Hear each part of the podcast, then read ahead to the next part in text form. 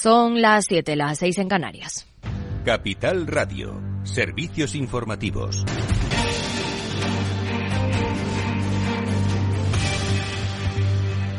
Our overarching focus is using our tools to bring inflation back down to our 2% goal and to keep longer-term inflation expectations well anchored. Las expectativas a largo plazo. Restaurar la estabilidad de precios es esencial para conseguir el pleno empleo y controlar el IPC en el tiempo. Buenas tardes. La Reserva Federal pisará el acelerador en la subida de tipos de interés para seguir combatiendo la inflación. El presidente del Banco Central estadounidense, Jerome Powell, ha avisado de que están preparados para acelerar las subidas de tipos si los datos económicos lo justifican. Camino agresivo y turbulento, ha dicho Powell, para la próxima reunión el 21 y 22 de marzo, con consecuencias en el mercado laboral, frenazo a las subidas salariales y aumento del paro. Los últimos datos económicos han sido más fuertes de lo esperado, lo que sugiere que es probable que el nivel final de las tasas de interés sea más alto de lo anticipado, ha dicho. Y aquí en España, el Banco de España revisará al alza su estimación de crecimiento de la economía española. Alejandra Moya. Así es, revista su previsión de crecimiento alrededor de tres décimas para 2023 a la vista de la información relativa al cuarto trimestre. El gobernador del Banco de España, Pablo Hernández de Cos, adelanta que se revisará al alza el PIB de España, que resiste mejor de lo esperado. En cuanto a la inflación media, esta se revisará unos 0,15 puntos a la baja hasta el 4,75% para el cierre del año. Sin embargo, la tasa subyacente permanecerá alta. Creemos que es altamente probable que las previsiones de crecimiento del PIB real de la economía española para 2023 eh, se revisen al alza respecto a las de diciembre, mientras que las de inflación eh, general, y subrayo lo de general, lo hagan a la baja. Y, en todo caso, eh, esas previsiones previsiblemente reforzarán nuestra impresión de que las presiones inflacionistas subyacentes seguirán siendo elevadas en el corto plazo y solo se moderarán de forma paulatina en los próximos meses. El gobernador apunta que el ahorro ha permitido resistir mejor a los españoles, pero advierte de que todavía no se ha notado en su plenitud la subida de tipos. Además, para empresas y familias endeudadas, la subida del Euribor del entorno de 400 puntos básicos incrementaría el porcentaje de hogares con carga financiera. Para COS, Ucrania y la inflación siguen siendo los principales riesgos para la economía.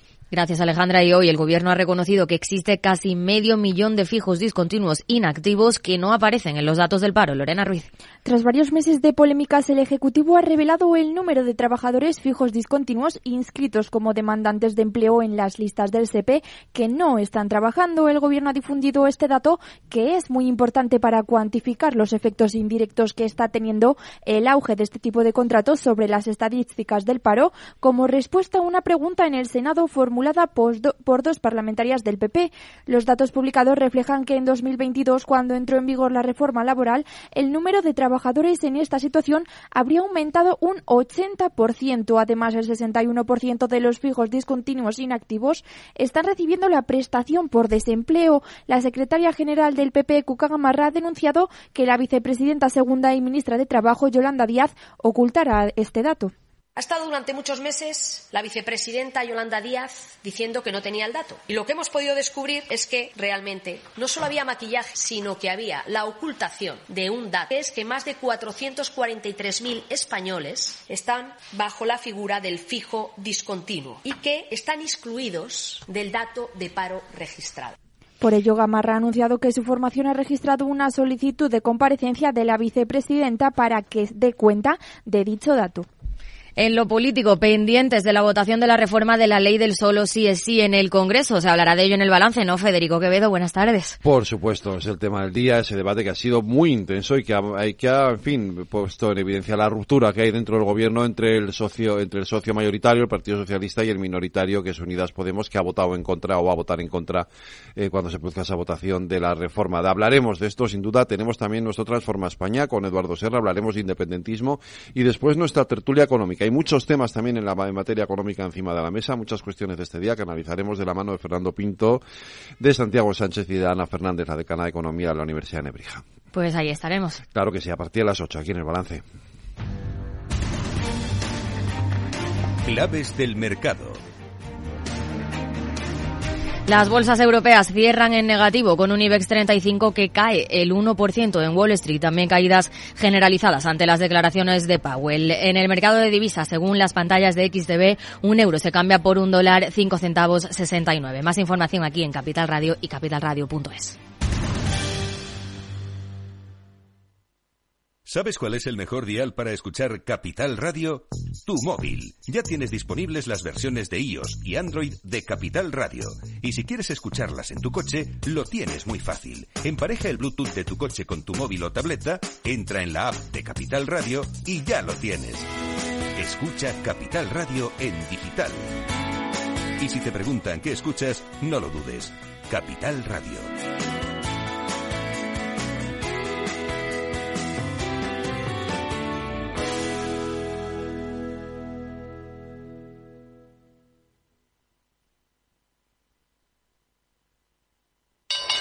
¿Te interesa la bolsa? Invierte en acciones o fondos cotizados sin comisiones hasta 100.000 euros al mes con XTB. Vente al broker mejor valorado según Investment Trends y al mejor broker para operar según Rankia. Un broker, muchas posibilidades. XTB.com. A partir de 100.000 euros al mes, comisión del 0,2%, mínimo 10 euros. Invertir implica riesgos. Si quieres conocer mejor las empresas con las que trabajas, empieza por Informa. Compruébalo con tres informes gratis, el nuestro para que nos conozcas más y los dos que tú elijas para tu negocio. Solicítalos ya en Informa.es. Informa, líder en información empresarial. ¿Te interesan las tendencias en innovación digital? Ven al Congreso Anual organizado por la Asociación Aslan. Más de 125 expositores especializados en ciberseguridad, infraestructuras híbridas, comunicaciones, inteligencia artificial y mucho más te esperan en el Palacio de Congresos de IFEMA, 22 y 23 de marzo. Entrada gratuita en inscripción.aslan.es. After Work con Eduardo Castillo.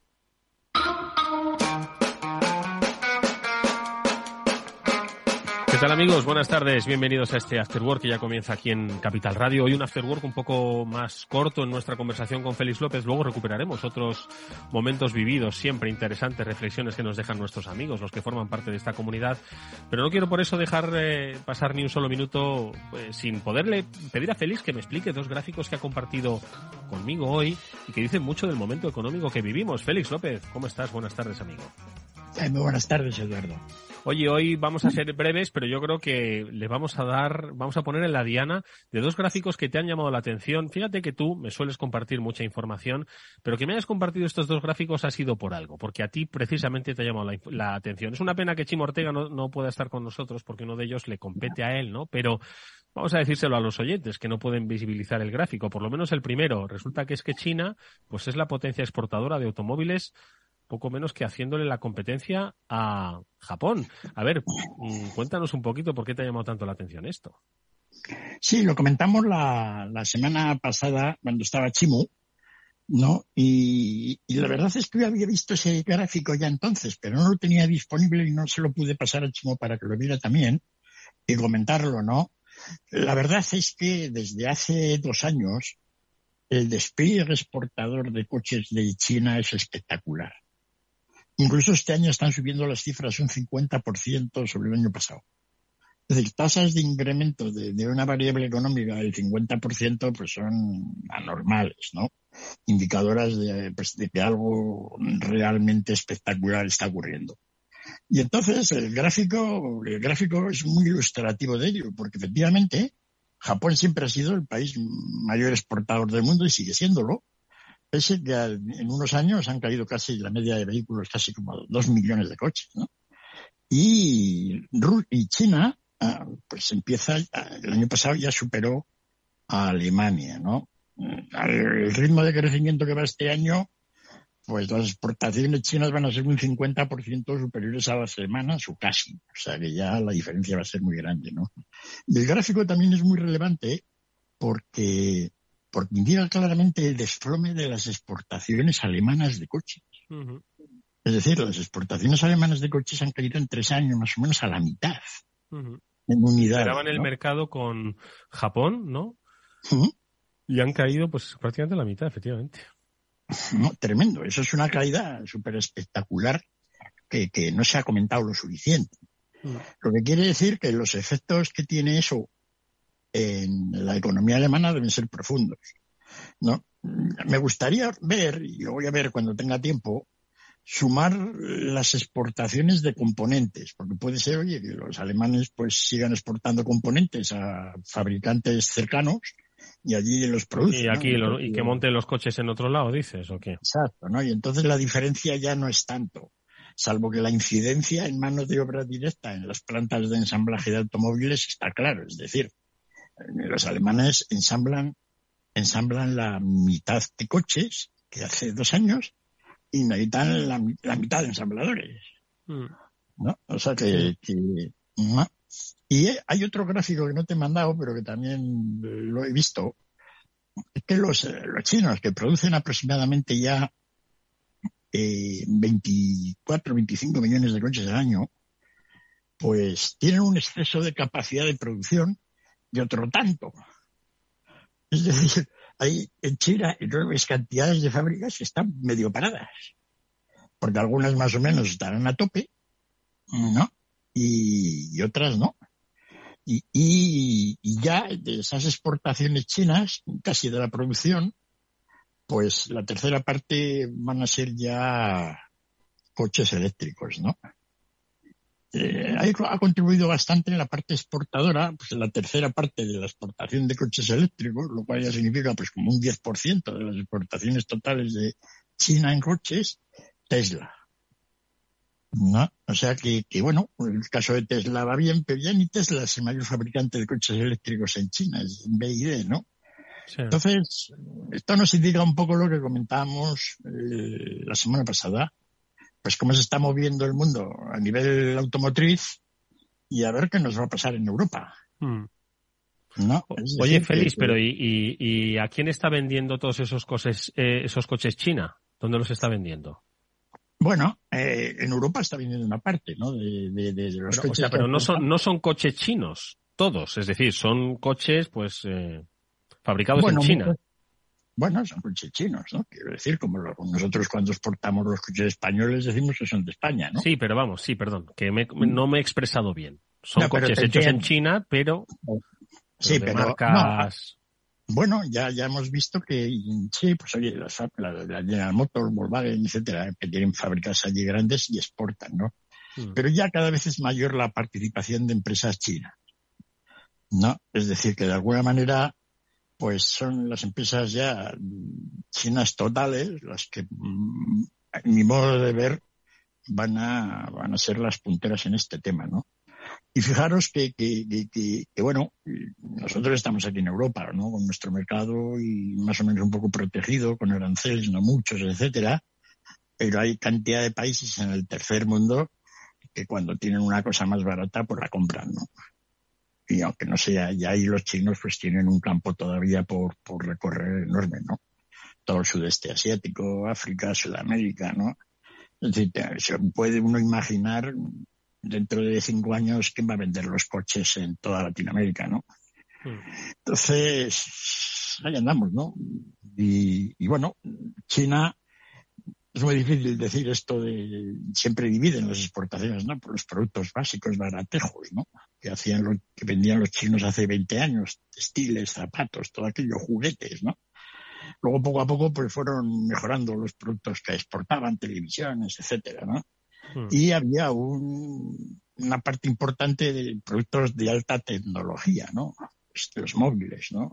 Los Xiaomi, los Huawei, todos estos los Oppo de la vida, ¿no? Entonces a mí me da la impresión de que los coches chinos pueden terminar siendo un poco los Oppos de la vida y, los y los Xiaomi, ¿no? Es decir, lo mismo que han hecho también con patinetes y con otras cosas y, y bueno, también está habiendo hoy las importaciones americanas de Estados Unidos de bicicletas eléctricas, ¿no? de esas para ayudarnos a pedalear con más comodidad, que por lo visto estallan mucho, ¿no? Tratan de dar el tono de alarma porque empiezan a arder, etcétera, si se cargan mal. Pues un millón de bicicletas, todas ellas desde China. entonces, es un poco esto, Hay que tener cuidado, no te vaya a dar un chispazo. Bueno. Sí, sí, no. Sí, la verdad es que el gráfico es muy significativo. Lo, creo que lo hemos descrito bastante bien y dice mucho de de todos los impactos ¿no? que tiene una industria como la automovilística en Europa y especialmente para Alemania y lo que implica para el empleo, para la economía, en fin, ¿no? Yo creo que ahí van a tener que hacer pues mucha mucha estadística más de la que han hecho aquí con lo de los fijos discontinuos, ¿eh? para ver un poquito cómo encajan eso, pero bueno.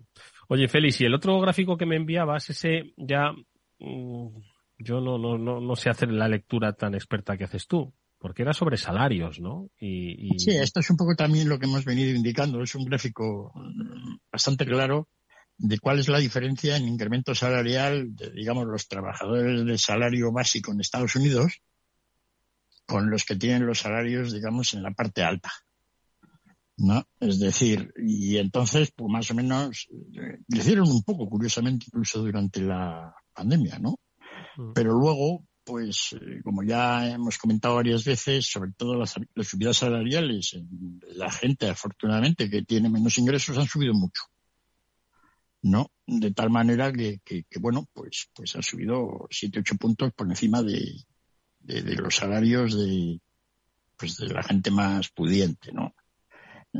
Esto, pues, de alguna manera contrarresta, contrarresta un poco la tendencia de los últimos 20 años o 30, en el cual, pues, las diferencias han ido a favor de los salarios altos, ¿no? Y bueno, el gráfico también indica cómo ha ocurrido eso, qué periodo de, qué periodo de tiempo. Y entonces, básicamente, en dos años, pues, oye, eh, los salarios han podido aumentar a 5 o 6 puntos anuales para la gente menos, la gente que menos les ha subido el sueldo, es decir, a los salarios altos, y bastante más alto por encima de, de, de ese porcentaje para los salarios, digamos, bajos, ¿no? Tal es así que pese a la inflación que ha habido, que, que en el gráfico han puesto ahí una barrita, ¿no? Para indicar dónde, dónde está, pues se ve claramente que, que los salarios bajos pues han mejorado su poder adquisitivo Sí. incluso. Y los salarios, digamos, no altos pues están por debajo, ¿no? Esto es bastante importante a la hora de, de- de valorar pues todo un poco lo que hemos estado leyendo antes en las noticias de las inflaciones subyacentes, etcétera, ¿no? Mm. Hasta qué punto pues subidas salariales pueden hacer que se, de alguna manera, pues los precios vayan, vayan, no, no vayan a caer como uno preveía, ¿no? Mm. Y bueno, y eso contando que yo creo que la inflación americana está muy mal medida. No, así como nos montaron un teclado ahí en el puerto de Los Ángeles, Mm. no que nos dejó a todos los europeos y bueno, gente del mundo con los fletes por los aires, por la manera de contabilizar la inflación americana, tiene un que ni se enteran. Tienen siete medidas para ver qué efectos tienen los alquileres sobre la inflación, porque en Estados Unidos el precio de la vivienda, la inflación es el 40%. No, pero hay una cosa muy curiosa. La mitad de la gente tiene casa propia y a esos no les ha pasado nada. Entonces, ¿cómo evalúan todo esto? No está siendo realmente pintoresco. ¿No? A la hora de, como unos dicen uno y otro, eh, si la infla, es que la inflación por alquileres pues va a caer en picado porque los alquileres se utilizaban los de hace un año y las, bah, está un lío, ¿no? Y, y bueno, en España también, en Europa también tenemos ese problema, pero menos, ¿no? Entonces, pues, en España tuvimos el problema de los, de la inflación, pues con la energía al principio. Sí. Hemos ido corrigiendo. Y bueno, ahí andamos, ¿no? Mientras tanto, por los franceses hay con sus ideas peculiares de cómo bajar el precio de los alimentos, ¿no?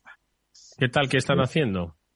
Bueno, ayer llegaron a un acuerdo entre las grandes superficies y el gobierno, pero ya Carrefour, que yo no sé por qué se ha metido en esta guerra tan a fondo, ¿no? Pues adelantó un poco la idea, ¿no? Es un poco lo de la cesta básica que queríamos, que aquí estuvimos Sí, un- una serie de productos, ¿no? Pues eh, X, ¿no? Que te dé pues para comprarlo con 20 o con 30 euros, una cosa así, ¿no? allí más que hacer una cesta, ah, así por un total, pues a una serie de productos que se supone que son de primera necesidad. En principio dicen que hasta 200, ¿no? Pero bueno, eso ya serán marcas, modelos, etcétera. Los pone la banderita francesa y entonces eso hace que baje el precio. ¿no? Y se comprometen a que ahí no ganan dinero. ¿Por qué? No, no Porque no han te- no han eh, incorporado los costes de importación o, o, o sea, Sí, de- porque, sí. no, porque por lo visto los márgenes desorbitados que tienen, pues ya los bajan. ¿No? Esa es la idea que se tiene, pero claro, los márgenes ya sabemos que no son. ¿No? Entonces, como los márgenes no son y los márgenes no van a poder bajar, porque eso es como la ley de la gravedad, Entonces la clave es cómo van a poder hacer los franceses para bajar los precios. ¿No? Ya, ya andan entretenidos, ¿no? Muy, muy típico galo. Una de las cosas más curiosas es que, son listos de todas formas, ¿no? Ya saben que los precios de los alimentos están cayendo. ¿no? Y entonces ahora, pues como la leche, el trigo, la pasta en general y otra serie de productos, pues ya parece ser que se ha llegado a su tope de arriba, pues sí, los jefes de compra deben saber que si aprietan un poco a los suministradores, pues los precios van a bajar, pues se van a apuntar un tanto bonito. pero bueno, ya veremos cómo evoluciona, porque es un poco la, historia del año, ¿no? Aparte de lo que mm. tuvimos de gas, etcétera, y la desgraciada guerra, pues este tema de la inflación es lo que nos tiene a todos, de alguna manera, pues eso, los tipos de interés, ¿no? A ver, no, acaba de aparecer la crisis, es la crisis que siempre está a seis meses vista. Una crisis curiosa. no, acaba de aparecer, pero ya, pero la gente va notando la, la, crisis en el bolsillo, en el poder adquisitivo, Félix. Sí, sí, sí, no, el goteo poco a poco, esto es como la, ¿no? La tortura, ¿no? De la gota. Pues poco a poco va a ir afectando, ¿no? Se está notando, pues, en que en Estados Unidos, por ejemplo, que es donde, pues, eh, la cantidad de créditos en tarjeta de crédito lo que ha aumentado, ¿no? Mm. Cuando hace unos meses, pues, estaban todos limpios porque les había dado al gobierno un montón de pasta, ¿no? Entonces se ve que efectivamente se están empezando a notar, digamos, de alguna manera los efectos de, de todo esto, ¿no? Y bueno, pero en el empleo todavía no, no aparecen. Algunas veces es, pues, oye, hacemos como los españoles, lo, ocultamos un poquito, ¿no? Y, vamos tirando, ¿no? Mientras ¿Están tirando, en Estados Unidos se están tirando de la visa o qué? Sí, sí, están tirando mucho. No, eh, pues, eh, no tenían gran deuda y dar las cifras casi da igual, pero porque son fuera de contexto, ¿no? Pero para que nos hagamos una idea, en unos meses se ha doblado la deuda en tarjeta de crédito de los americanos, ¿no? Lo cual, lo cual ya de alguna manera indica un poco la... Es bastante significativo. Es bastante sí, significativo. unas cantidades más bajas, pero efectivamente el crecimiento ha sido muy grande, ¿no? En fin, que, mm, que feliz, que nos eh, vamos a ir. Hoy un programa más corto, pero lo suficientemente significativo para saber el momento que estamos viviendo. Como siempre es un placer escucharte, amigo mío. Muchas gracias. Cuídate mucho. Nos vemos la semana que viene. Me ha pasado bien. Adiós, adiós. Vamos con un consejo, si inviertes en bolsa y no conoces a XTB, es muy probable que estés pagando de más. Atento con XTB, comprar o vender acciones y ETFs no tiene ninguna comisión hasta 100.000 euros al mes. ¿Vas a seguir pagando comisiones en tus operaciones en bolsa? Eso es algo del pasado. Entras ahora en xtb.com y abres tu cuenta completamente online empieza a invertir en tus empresas favoritas sin costes. ¿A qué estás esperando? Ya son más de 660.000 clientes los que confían en XTB. Es un broker con muchas posibilidades. A partir de 100.000 euros al mes, la comisión es del 0,2%, mínimo 10 euros. Invertir implica riesgos.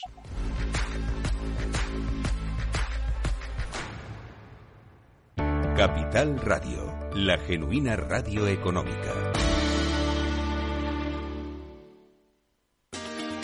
¿Te interesan las tendencias en innovación digital? Ven al Congreso Anual organizado por la Asociación Aslan. Más de 125 expositores especializados en ciberseguridad, infraestructuras híbridas, comunicaciones, inteligencia artificial y mucho más te esperan en el Palacio de Congresos de IFEMA, 22 y 23 de marzo. Entrada gratuita en inscripción.aslan.es.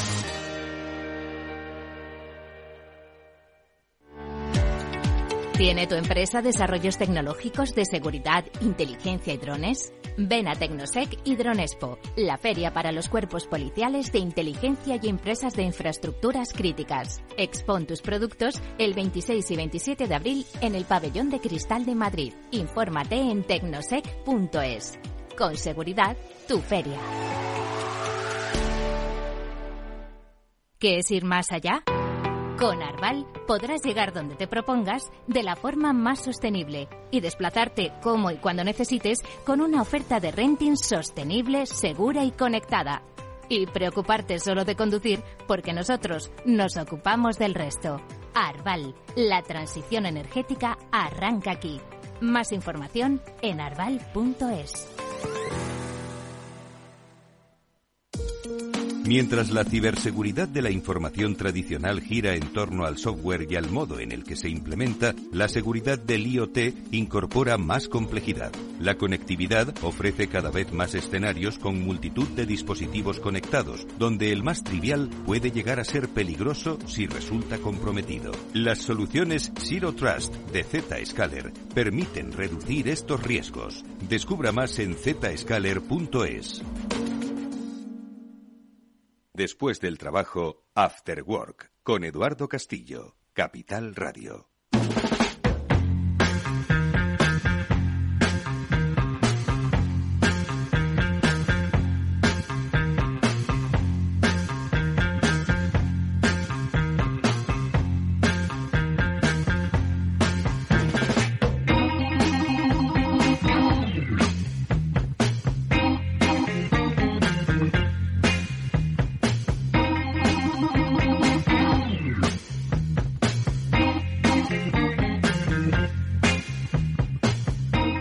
Recuperamos semanalmente nuestras conversaciones sobre el futuro tecnológico, el futuro digital con Víctor Magariño, Julián de Cabo. Ya paso a saludarles. Víctor, ¿cómo estás? Buenas tardes, bienvenido.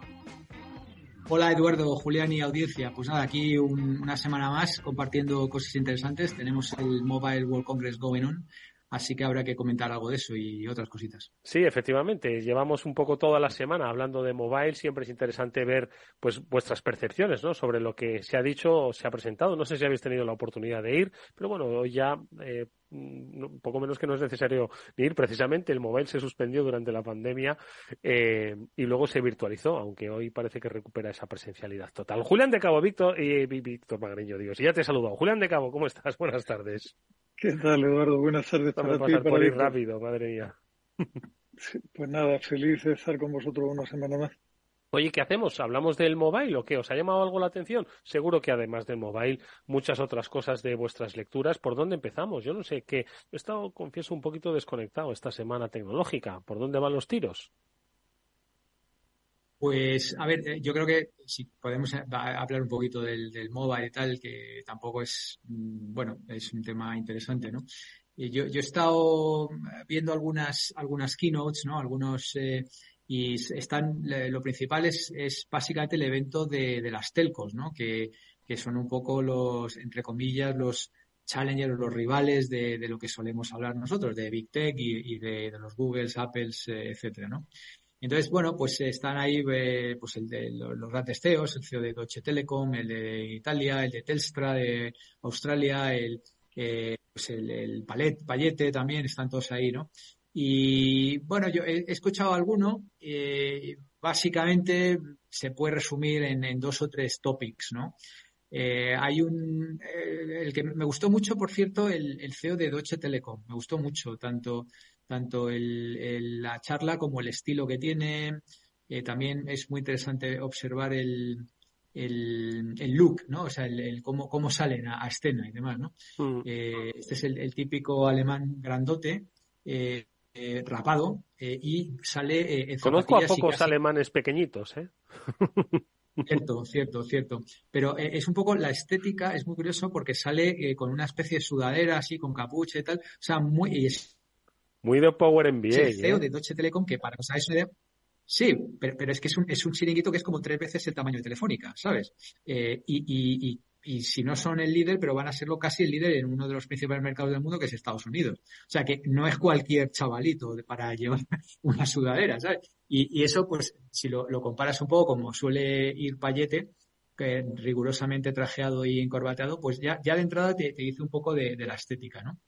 Eh, luego, me, me, ahora sí que hablamos un poco, ¿no? Pero me, llama la atención a veces el, el, posicionamiento que uno busca cuando, cuando cambia un poco su estética, ¿no? Mm. También salió el, presidente del Mobile World Congress, que sale, este siempre sale trajeado, pero sin corbata. Es un tipo, es un, eh, no sé, me parece que es sueco o algo así, es casi dos metros de tipo, pero inmediatamente después tenía la recepción con el rey, porque este sí que tiene el gusto de saludarle y recibirle y tal, obviamente, ¿no? Es de, de buena educación, mm. y inmediatamente se coloca la corbata y luego tiene otro keynote y se saca la corbata. Entonces, es, eh, para mí me parece un, ejemplo brillante de, saber estar, de saber posicionarse y de, y de cómo de alguna manera eh, transicionar, ¿no? Pero bueno, el, el, hombre este alemán, eh, con, un, con un discurso muy vivo y muy vivaraz, ¿Qué dijo? Dijo varias cosas interesantes, un par de cosas o, tres interesantes que además tiene que ver con, con nuestra tertulia. La, primera que dijo es eh, el 92% de los datos que se generan en Europa se guardan en datacentres norteamericanos. ¿Vale? Mm. primera, primera pullita, sí. Con lo cual eh, ya va posicionando el, el tema, ¿no? Luego habló de que el 64% de todo el negocio de Deutsche Telekom es en los Estados Unidos, el 64%. Cuidado que, también me ha parecido bastante. ¿Qué ofrece? ¿Qué ofrece? Porque al final, una de las cosas que hacía poderosa a una, a una teleco, ¿no?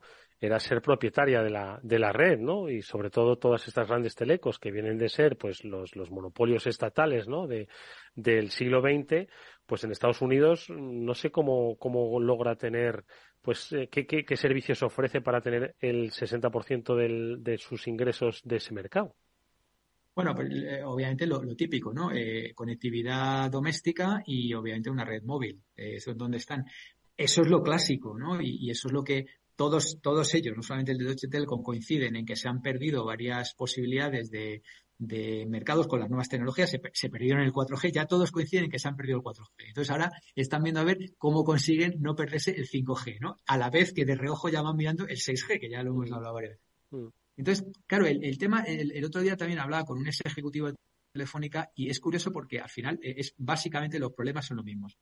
Si tú inviertes en la red, no puedes invertir en, en otros, en otro tipo de negocios. Quiero decir, sí que puedes, pero no en la cantidad masiva que debes hacerlo. Entonces, claro, el tipo dice, oye, nosotros invertimos cada año 21.000 millones de euros, que se dice pronto. Pero claro, es que 21.000 millones de euros en red, pero luego tendría que invertir otros 10 o 12.000 en data centers para poderle hacer un poquito sombra, entre comillas, no sombra, pero vamos, para poder pues a un, a un Microsoft o, o a un Google. Entonces, claro, no me da para todo no me da para todo, ¿no? Lo cual yo creo que es muy fácil de, entender. Y luego había otro tema, que ahora si queréis pasamos a los servicios que se están dando, que me parecen interesantes para que veamos un poco dónde tiene la cabeza. Pero hay otro tema que es fundamental, fundamental, y es los hyperscalers, los, hyperscalers, o sea, los, eh, Amazon Web Services de eh, Microsoft y Google, se llaman así precisamente porque tienen escala, y la escala es escala global, que es justo lo que no tenemos aquí en Europa. ¿Qué, nos falta en Europa? Pues la palabra mágica, Eduardo, Julián y audiencia, la palabra mágica se llama consolidación. o sea, sobran operadoras de telecomunicación en Europa a punta de pala, pero a punta de pala. O sea, en un mercado como Estados Unidos hay básicamente tres o cuatro grandes, en Europa hay como 150. Y es un mercado más pequeño. Claro, porque al final eh, pues eh, las operadoras se han multiplicado para dar servicios de telefonía, ¿no? Principalmente, ¿no? Y un poco esa liberalización de, telefonía móvil, quiero decir, ¿no? Pero vamos a ver, Julián, venga, reflexiones iniciales. A ver, yo, yo disiento bastante en algunas cosas, me temo en este caso, ¿no? Yo no creo que el problema en Europa sea la falta de dinero, sino la falta de imaginación, probablemente. Muchos de los negocios que hoy dominan la red son negocios que han empezado con un nivel de capitalización muy bajo y que se han basado en un, o sea, y, cuyo éxito se ha basado en la aceptación por parte del público. Telefónica, por hablar de la que tenemos más cerca, porque ha habido varias que han intentado hacer cosas parecidas, lo intentó en su momento Orange con su portal y lo intentaron otras, ha, ha, tenido más de, un, más de una tentativa de, de reinventarse en lo digital pero siempre fracasado. O sea, como decía bien Víctor, eh, les han pasado dos generaciones de telecomunicaciones móviles por encima sin que hayan sido capaces de montar ningún servicio relevante en términos de usuario y por el cual el usuario estuviera dispuesto a pagar. Llevan llorando por el tráfico desde que el mundo es redondo y da vuelta. Y al final eh, hay, yo creo, una, una razonable falacia detrás de todo aquello y es que todo bit que circula por la red está pagado en origen y en destino, con lo cual no sé por qué lloran tanto. Y creo que, que al final juegan a lo que saben jugar o a lo que creen que saben jugar, que es a intentar refugiarse en el regulador de turno para hacerle ver lo mucho que sufren y lo importante que son de cara al desarrollo de Europa. Pero esa importancia se queda en un plano completamente teórico porque no, no aportan mucho más valor que el de mantener una red en buen estado, que eso lo hacen muy bien, pero en todo lo demás yo creo que han fracasado estrepitosamente en varias oleadas sucesivas. Aquí al final no se están planteando crear un valor nuevo, ofrecer un servicio que interese más al usuario, dar más valor en el formato que sea, abrir en otros países arrasando con temas que en otros países no se hagan.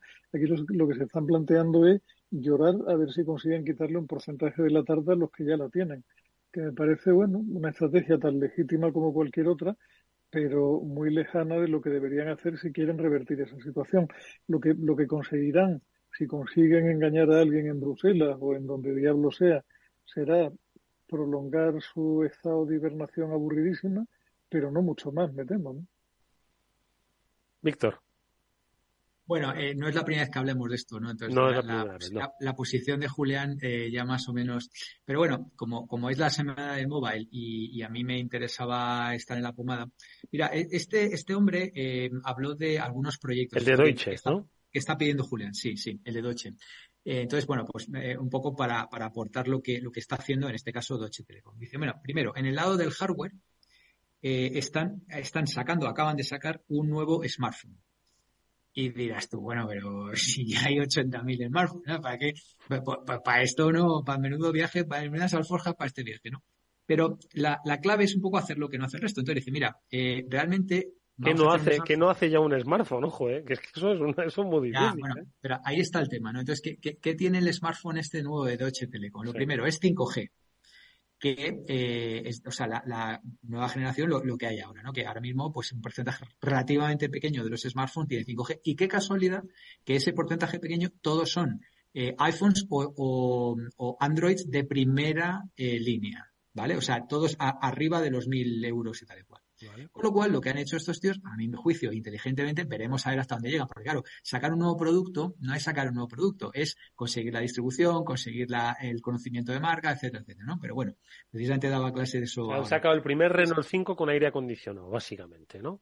Sí, una cosa que vale 260 euros al público. Claro. Vale, entonces, 260 euros. con ventanas eléctricas. Bueno, con, cobertura 5G, es decir, que ahí van las cosas van rápidas, no tanto como en 6G, Eduardo, pero bueno, digamos que van bastante rápido y, eso. Entonces, eh, bueno, a mí me parece un movimiento interesante, ¿vale? Un movimiento interesante en el aspecto del, hardware. Luego, en el aspecto del software, otra cosa que yo no ignoraba, que me ha parecido interesante, una cosa que se llama Catena X Cloud. Entonces, Catena, dirá, bueno, ¿y qué es esto del Catena X? Catena X Cloud es un tema de la industria de los automóviles, obviamente viniendo de Alemania, pues no podía ser otra, y es una especie de, de blockchain en cloud que sirve para garantizar toda la cadena de suministro de todos los componentes de los automóviles, que como sabéis son cientos de miles de millones que vienen de tropocientos mil países, entran, salen, se colocan, se vuelven a poner. O sea, una de las cadenas supply chain más complicadas es la, industria automovilística. Entonces, para obtener la trazabilidad en una cadena de blockchain, saber quién, hizo eso, quién es el propietario, dónde está y, y también ir midiendo el carbon footprint, o sea, la huella de carbono. Eh, esto claramente eh, rellena un hueco que todavía a día de hoy hay, que es todo lo que no tenga que ver con consumer, o sea, todo lo que no, sean ecosistemas de consumidores, que ahí todavía hay grandes huecos y me parece un movimiento inteligente y, y obvio hasta cierto punto. Es decir, oye, vamos a una industria que son no sé cuántos trillones y vamos a intentar crear un ecosistema cloud tal y cual y diferenciarnos en eso. Me pareció bastante interesante. Y ya el otro tema que eh, ya con esto termino y le dejo a Julián es el tema que ya hemos comentado hace unos meses o unas semanas del, del uh, AdTech Joint Venture, de la joint venture esta de, de anuncios. ¿vale? Donde hablaba que se ha juntado con su amigo eh, José María Payete y tal y cual, y que van a intentar, pues eso, eh, hacer una, una manera de manejar los anuncios que respete la privacidad, y demás, ¿no? Y bueno, creo que es algo interesante de observar, eh, ver cómo evoluciona eh, lo de la privacidad, me parece un concepto interesante. Eh, y bueno, si van ayudados también por la, por la legislación y por la regulación europea, pues a lo mejor tienen una chance, ¿vale? Mira, es decir, lo decía un poco de chanza, ¿no? Lo del móvil, este, el Renault 5 y tal, pero hay que reconocerle que están, por lo menos están dándole vueltas a la cabeza, dándole vueltas a la cabeza. Y, y meterse en los mercados que vayan más allá del consumidor, metiéndose con cuestiones sobre nube, sobre eh, privacidad de datos, vinculado a lo que es eh, sostenibilidad medioambiental, creo que es interesantísimo, ¿no? Por lo menos ya es algo, ¿no? Y lo del, y lo del móvil también, es decir, no dar por vencido un sector ultramaduro, ¿no? Y además que todo está por, por, por haber. Es decir, como si dices, oye, ya es que fabricar un móvil, pues es una locura, ¿no? Puede que no lo sea tanto, ¿eh? Pero bueno, Julián, a ver. Pero yo, yo debo tener el día o muy analógico o muy descreído. o muy anarquista. analógico o, anarquista. O, muy, o muy, no sé muy bien qué, perdonadme los dos. Pero, a ver, o sea, eh, pongo un ejemplo porque creo que con eso se va a entender bien, ¿no? Cuando uno repasa el vídeo de su boda grabado en VHS, dice, madre mía, qué calidad más mala tenía esto. Si a luego pones un DVD, dice, hombre, pues esto la verdad es que se ve bastante razonablemente. Hay un salto más que razonable entre el VHS y el DVD. Si de ahí te pasa a una tele en Full HD 1980 y tal, dices, pues caramba, esto se ve bastante bien con el 4K dices, bueno, sí, sí, o sea, si insiste en pegar la nariz a la pantalla, pues como que las pelotillas se ven más pequeñas y está bien. Y las pantallas de 8K no las va a comprar ni su puñetera madre absolutamente nunca. Es decir, hay, hay un problema con la innovación incremental y es que llega un momento en que al usuario no le importa absolutamente un pimiento las prestaciones adicionales que da el siguiente chirimbolo, que yo me temo que es lo que está pasando con el 5G que es una sigla que es molona, que es bonita, que ahora te ponen este anuncio tremendo del comando G en algunas radios que dice que, viejo me suena esto, pero que en la medida en que está muy por encima de prestaciones de lo que necesita el 99% de los usuarios del mundo mundial, pues va a pasar sin pena ni gloria. Simplemente en algún momento desenchufarán las antenas 4G y dejarán puestas las 5G porque ya no fabrique las 4 nadie y asunto terminado. Es que no da mucho más de sí. O sea, yo creo que al final, si tú quieres estar en la siguiente ola, tienes que asumir un mayor nivel de riesgo y tienes que apostar por cosas que no estén en el guion, que no todo el mundo sabe cómo van y que no todo el mundo sabe además cómo terminan. Así es que a nadie le interesa nada un incremento de velocidad del mil por cien en la red porque no utilizan todavía todo lo que la red da hoy. O ¿Conocéis algún hogar que de verdad necesite hoy un megabit simétrico como tenemos en casi todas las casas, aun teniendo cinco gasnápiros haciendo videoconferencia a la par, no hace falta, con lo cual que en algún momento nos dirán le voy a subir solo tres euros, pero es que le voy a dar el doble de velocidad, pues lo harán y lo pagaremos dando válidos por el campo como los damos siempre, porque no somos capaces de hacer otra cosa, pero nos estarán dando coba como nos dan siempre, cosas que no necesitamos a un precio que no queremos pagar. Como a mí, ahora te voy a dejar, ¿eh, Víctor, pero es que a mí me encanta daros la razón siempre y además es que ahora se lo voy a dar a Julián y es que efectivamente eh, pongo un claro ejemplo y es que YouTube ha sido la red social de éxito donde ha logrado que cambiemos la forma en la que consumimos eh, audiovisual, el modo, eh, nos hemos acostumbrado a ver películas en un móvil, ojo, en, un smartphone, en una pantalla súper pequeña. Y es que YouTube nos ha educado a que no nos importa mucho la calidad de la imagen, sino que, porque en YouTube se ven vídeos que es que parece que los han grabado precisamente con la, con la cámara de vídeo de la boda de Julián. ¿De acuerdo? y aún así tiene millones de reproducciones. Entonces, efectivamente, llega un punto en el que eh, el usuario, más de nueva tecnología, eh, se conforma con, con poco, ¿eh? Pero bueno, es que tenéis, tenéis siempre razón los dos. ¿eh? A ver, Víctor. A ver, Eduardo, yo es que creo que, fíjate, me, me, sorprendo a mí mismo eh, adoptando la postura defensiva de las telcos, ¿sabes? Cuando siempre he sido súper mega crítico, por ejemplo, con Telefónica, ¿no? Pero hay que reconocer algunas cosas. Claro, si tú hablas desde tu posición de burbuja del centro de Madrid, donde tienes una fibra que te pasas, donde tienes una velocidad de tal, donde, donde la latencia es prácticamente inexistente, que tienes el videojuego que tal, pues entonces sí. Pero claro, por ejemplo, esta mañana estaba escuchando a la de Telstra en Australia.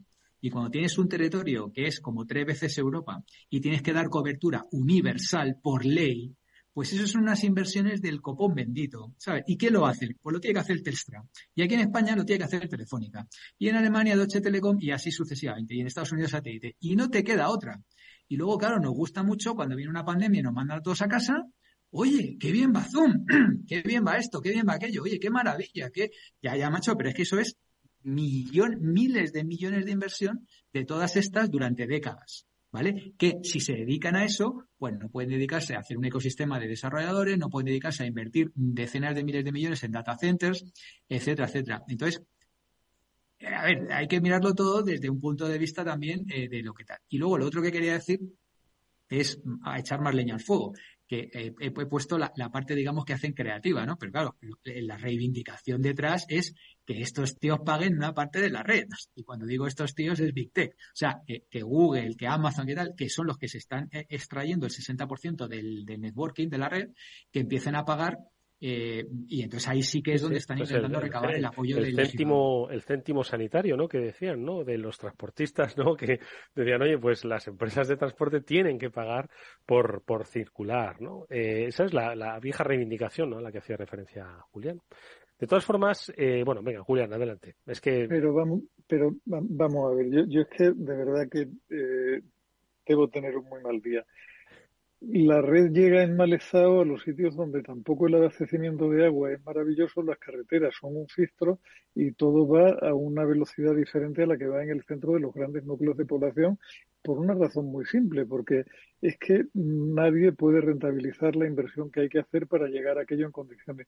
Y es posible además que, que parte del problema que estamos teniendo en Europa en cuanto a concentración en grandes núcleos de población y que, y que el resto del territorio se quede despoblado tenga que ver con la carencia de infraestructura.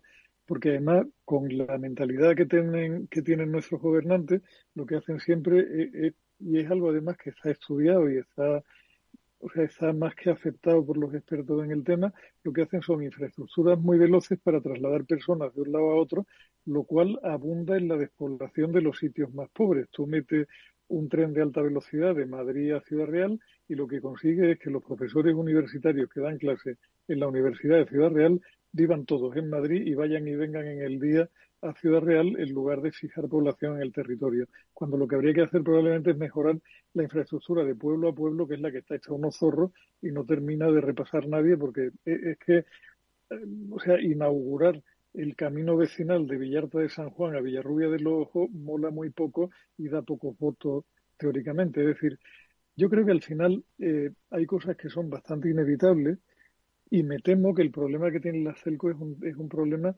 que tiene que ver con lo que ha sido su mentalidad durante muchos años y los perfiles de gestión que han tenido dentro, que son gente que son brillantes desplegando infraestructura, que son muy buenos manteniendo esa infraestructura y que son verdaderamente artistas a la hora de explotar el tercer decimal de coste para que el EBITDA salga como hemos comprometido con los inversores que tiene que salir. Pero ese, ese, digamos, ese sustrato no es el ideal para desarrollar la imaginación en grandes dosis y crear nuevos servicios chispeantes. Simplemente no va a funcionar. Y si les dan el céntimo de Netflix, se lo meterán en EBITDA para devolverlo a inversores y poco más porque nunca han sabido qué hacer con el exceso de caja.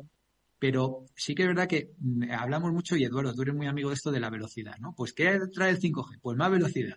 Y el 6G, pues más velocidad. Pero se nos olvida a veces una cosa que también es muy importante, que es la densidad de la red. O sea, si tú con 4G, pero voy a inventar, ¿eh? podrías tener, no sé, mil teléfonos en un kilómetro cuadrado, con el 5G puedes tener 10.000. Pero es que con el 6G vas a poder tener un millón.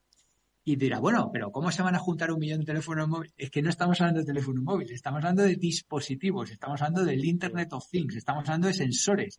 Eso es lo que va a dar cabida el 5G. O sea, no es solo un tema de velocidad, de latencia, de ancho de banda, es un tema de densidad. De descarga de películas, ya. No, es un tema de, densidad de dispositivos, de, densidad también de descarga de películas. Entonces, claro, cuando hablaba la de, cuando hablaba la australiana esta, eh, del tema, dice, claro, es que tengo que cubrir un desierto que tiene no sé cuántos mil y tenemos, ¿qué decía? Dice, estamos incorporando, atentos a la cifra, 20.000 dispositivos a la semana. En un, en un territorio que era no sé cuántos millones de kilómetros cuadrados, que es tres veces Europa. Entonces, claro, es que eso tiene que tener la cobertura, tiene que tener las antenas y tal, y eso cuesta mucho dinero, como decía Julián, y, es que están obligados a, prestar la cobertura universal por ley.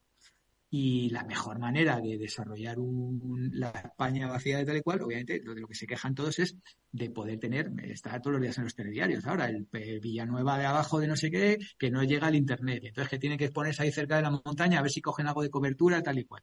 Pues eso es lo que, lo que cuesta mucho dinero llegar a, ese mm. último centímetro de cobertura. Ya te digo yo que que Amazon va a llegar antes a muchos valles perdidos de España que el tren a Extremadura. Y eso ya te lo digo, vamos.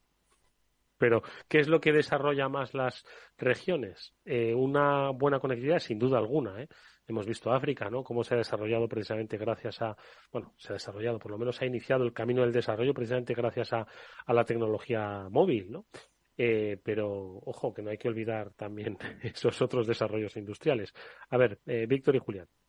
Sí, pero, fíjate un tema, Eduardo, que después de la pandemia y después de toda la tendencia al teletrabajo y tal, que ya parece que se consolida además, hay un gran perdedor y hay un gran ganador. Y el gran perdedor es el centro de las ciudades, donde hay mm, miles de metros cuadrados de, de, por, a disposición de vacíos de, de, la gente que ya no va. Y se han perdido el otro día, si quieres el próximo día vengo preparado con los datos, mm, decenas de miles de millones en, en, el centro de las ciudades, de restaurantes, de, de todo, de, metro. El otro día veía una estadística de, los, de, los pasos de tarjetas en Manhattan y había una caída brutal. Y sin embargo, se ha revalorizado precisamente los exteriores, los suburbios, y yo afortunadamente, como no vivo en el centro de Madrid, pues he tenido la suerte de que mi casa se ha revolucionado un montón. Y, los pequeños pueblos, ha, ha habido un, resurgimiento de lo, de rural, gracias a que, a que la gente ahora puede permitirse eso que decía Julián, ¿no? Es decir, teletrabajo un día o dos días, tal y cual, ¿no? Con lo cual, de alguna manera, ha habido una reasignación de recursos económicos importante, de dentro a fuera, en este caso, ¿vale? Y esto ha sido posible pues a, a, que, a que Zoom funcionaba, a que no se caía la fibra que había y, y, a, y, a, que había Y que la aguantaba. Claro. Bueno, pues vamos a... Bueno, eso, a ver, en, en, eso estoy completamente de acuerdo contigo, Víctor. ¿eh? Y, y, desde luego, ojalá la conectividad fuera mejor en el mundo rural porque sería una manera, yo creo, de fijar población allí para empezar, ¿no? Hoy, hoy día, si no tienes una buena conectividad, es básicamente imposible que puedas atraer población que quiera tener un nivel de vida razonable. O sea, para empezar, que pueda trabajar, que es la primera condición, y para seguir que una vez que terminen de trabajar puedan doparse con la serie de turno o con lo que diablo sea, porque una buena parte del ocio hoy es digital. Yo, hombre, yo creo que creo que las Celco tienen un papel importante ahí y ojalá sigan haciendo las cosas bien, porque en, en esa parte de gestión de la infraestructura, yo creo que, que la CELCO han hecho un papel brillante y Telefónica probablemente sea un muy buen ejemplo en ese sentido. Donde se han quedado siempre a mitad de camino ha sido en la capacidad de ver el siguiente paso y apostar por él. Con lo cual e, es una tristeza porque han generado recursos, yo creo, más que suficientes para poder haber creado mucho negocio complementario, pero nunca han apostado con claridad por nada de ello porque les falta ese criterio, ¿no? Yo, yo no sé si el tema es que Payete sea financiero. Yo lo conocí a Payete en la época de Telefónica y tengo un muy buen concepto de él. Y me parece que es un tipo que tiene las ideas razonablemente claras en cuanto a cómo funciona el mundo digital.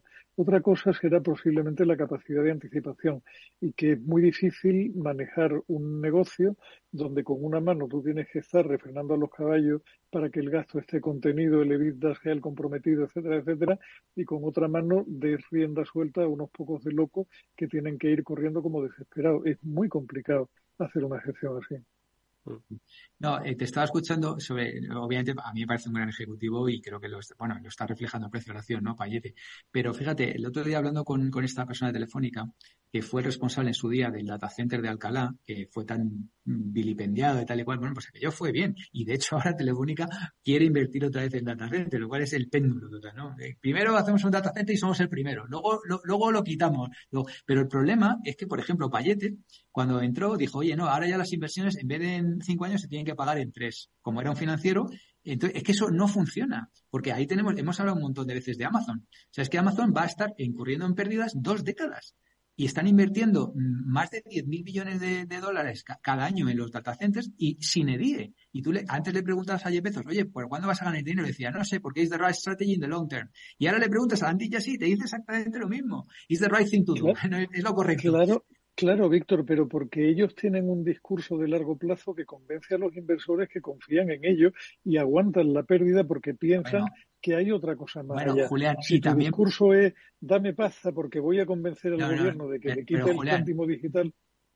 No, pero, pero también es que llevamos una década de, de, de, cero coste de capital, ¿sabes? Entonces, claro, ahí sí, ahí fácil. A ver ahora qué está pasando, porque ya están recortando eh, empleados, están recortando inversiones. Pero eh, ese, ese, ese, cero coste de capital fue igual para todo. Y si las Celco hubieran necesitado dinero para poner en marcha un proyecto brillante, se lo hubieran dado con toda tranquilidad. Sí, lo que pasa es que aprovecharon para pagar deuda.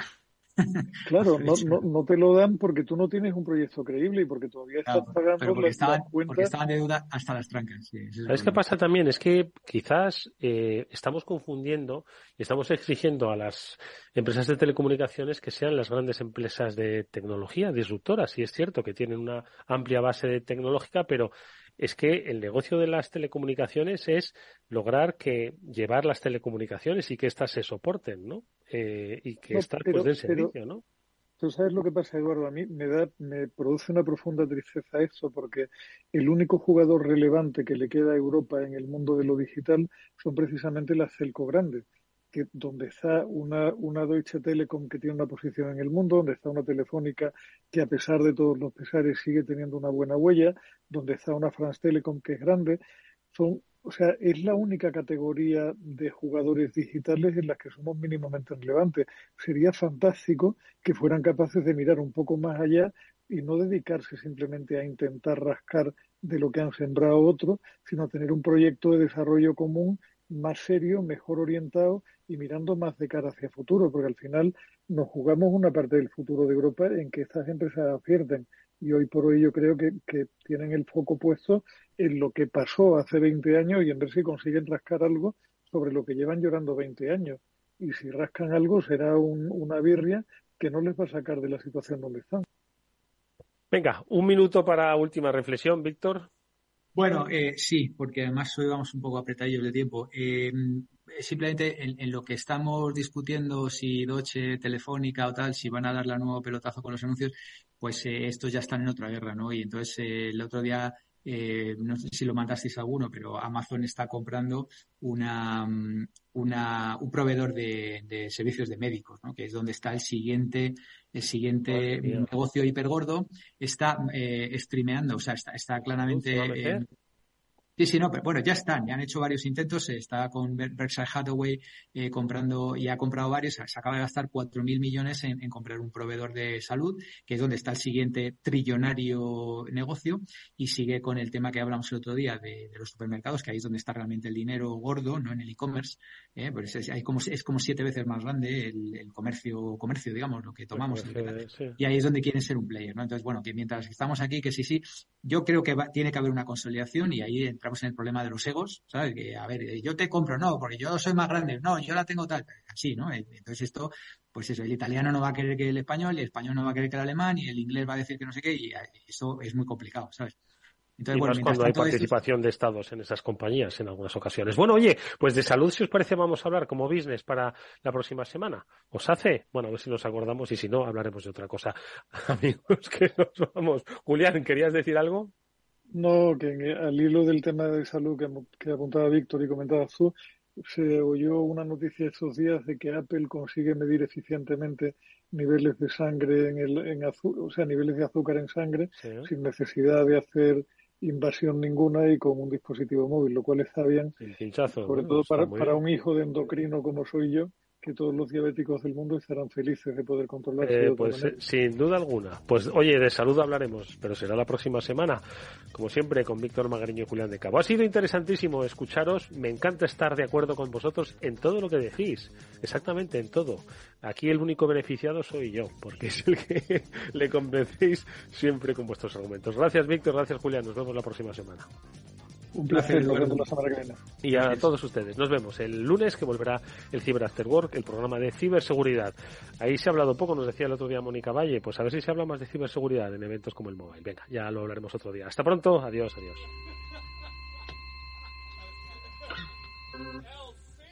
Capital Radio. Siente la economía.